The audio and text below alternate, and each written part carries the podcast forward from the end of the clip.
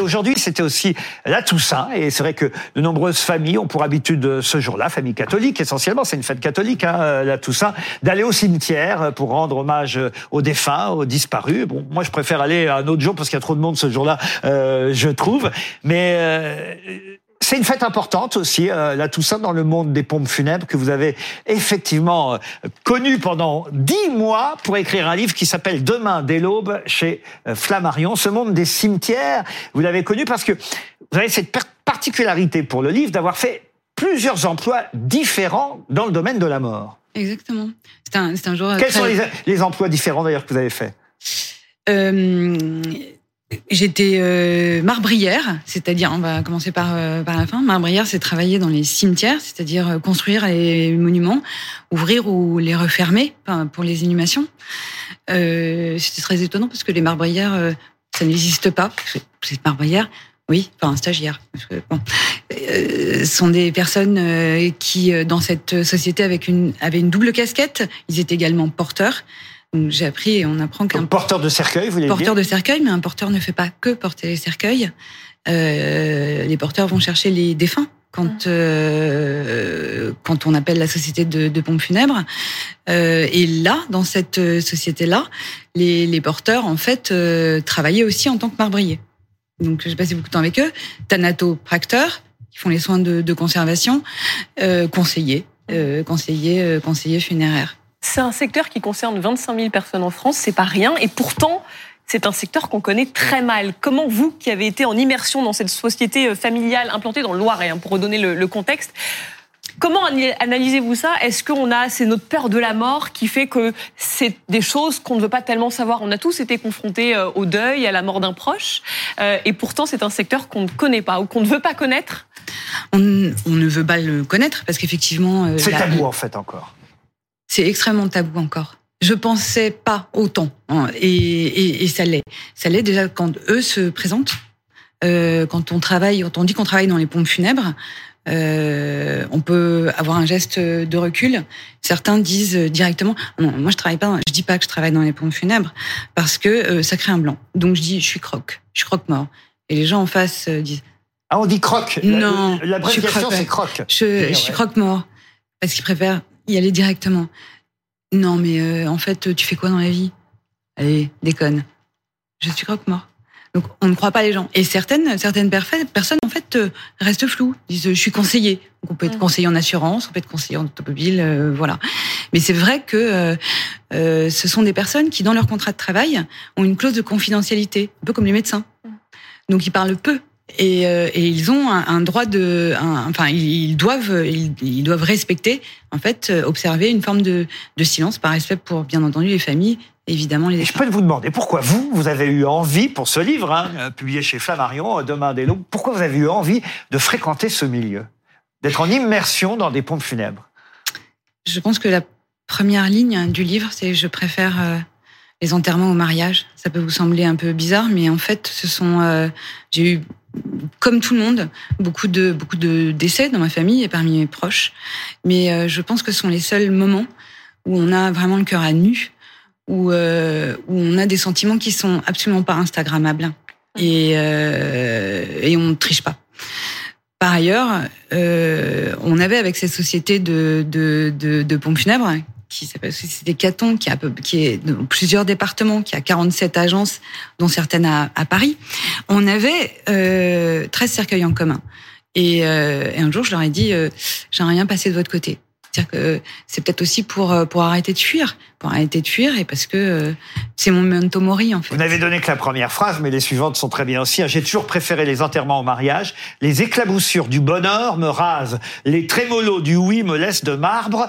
Je ne sais jamais comment me saper autrement qu'en veuve italienne. Vous nous le prouvez ce soir. Ce que je ne suis pas.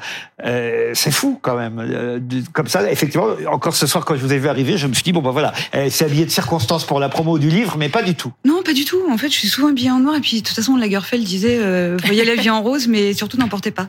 Euh, voilà. Donc j'ai pas fait de gaffe. Période, ma dernière question, parce que à un moment donné, vous évoquez la période du Covid, qui a été une période très spéciale dans ce milieu et dans ce monde de la mort et des pompes funèbres, et on sait pourquoi, on va pas le rappeler. Euh, vous y étiez avant, après? Euh, J'ai euh, débuté en mars 21. mais il y a eu quelques mois d'approche parce que au départ, en fait, euh, c'est pas parce qu'ils m'avaient vu pleurer devant des cercueils que que je pouvais rentrer dans la société comme ça. Ils avaient très peur que, en fait, je ne tienne pas la route. Et ils m'ont dit. vous savez, Caroline, la mort est pas belle à regarder. Si confrontée n'a vraiment rien d'évident, la raconter est peut-être impossible. Et comment eux, ils tiennent le coup? Alors, ils ont des psychologues? Parce que c'est dur comme métier. Eux, ils, ils parlent beaucoup entre eux. C'est-à-dire que euh, pendant euh, pendant les convois, après euh, après les, les, les, transferts dans le dans le jargon, un transfert c'est quand on va chercher un, un défunt et qu'on le ramène dans un funérarium. Euh, ils parlent beaucoup. Plus les situations ont été difficiles, plus ils en plus ils échangent entre eux et ils ont en tous les cas dans cette société aussi accès à une psychologue mmh qui comme il nous disait, quand on prend attache. C'est-à-dire que euh, ils sont confrontés à des scènes terribles par moment. Euh, ils peuvent qu'ils peuvent euh, contacter. Et effectivement, pardon, pendant le pendant le Covid, euh, on les a pas applaudis. Euh, ils étaient dans, en première ligne, comme beaucoup, mais dans une première ligne extrêmement difficile. Et, et je sais que ils n'étaient pas remerciés. Donc le, le, président fondateur de la société a appelé le préfet pour dire est-ce qu'éventuellement on pourrait avoir des remerciements? Et euh, le préfet euh, a remercié. Il y a eu quelques enquêtes, sondages qui sont parus euh, récemment. Forcément, c'est souvent en cette période de Toussaint que ces enquêtes sortent, qui montrent que les Français maintenant choisissent quand même majoritairement plutôt la crémation que l'inhumation. Vous comprenez pourquoi? Alors c'est pas encore totalement totalement majoritaire. dans dans les années 80, il y avait à peu près, fin, fin, fin 70, 80, environ 1% des, des, euh, des obsèques qui euh, faisaient l'objet d'une crémation. Aujourd'hui, c'est 39%. Et dans un sondage qui est sorti effectivement récemment, euh, qui a été euh, qui est fait par la, la, la Fédération nationale du funéraire, les, les, projections, quand on demande aux gens quelle on, on, a ou inhumation ou crémation aujourd'hui en France, euh, à 60%, les gens répondent euh, une crémation. Une crémation. Mm.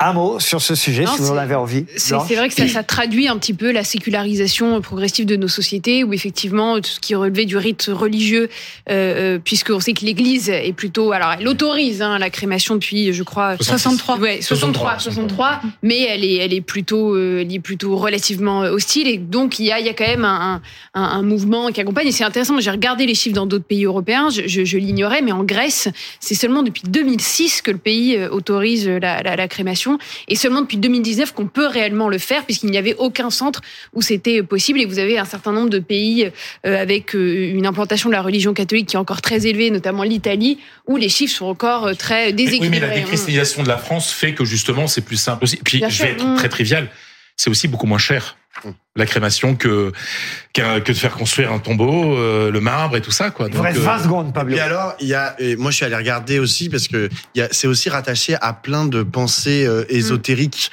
euh, c'est-à-dire à partir du moment où vous êtes incinéré, bah vous êtes de la cendre, mm. et là, mais vous avez une foultitude de choses que vous pouvez faire avec ces cendres, plus ou moins légales. Hein, vous pouvez les disperser. Il y en a qui vont les disperser dans des toilettes d'aéroport, qui vont les disperser dans des squares, etc. Alors que c'est totalement interdit hein, sur, sur dans les lieux publics. Et puis alors, il y a aussi des, il y a aussi des startups qui vous proposent euh, de les mettre dans des urnes qui se transforment en arbres. Il y en a d'autres qui vous disent oui, on va pouvoir faire du diamant avec euh, sur la mmh. avec euh, avec vos, vos, cendres ou alors on va, on va on va les mélanger avec de je sais pas quoi pour après faire des huîtres. Non mais c'est c'est absolument magique en fait le monde des startups qui rentrent dans les dans les pompes funéraires.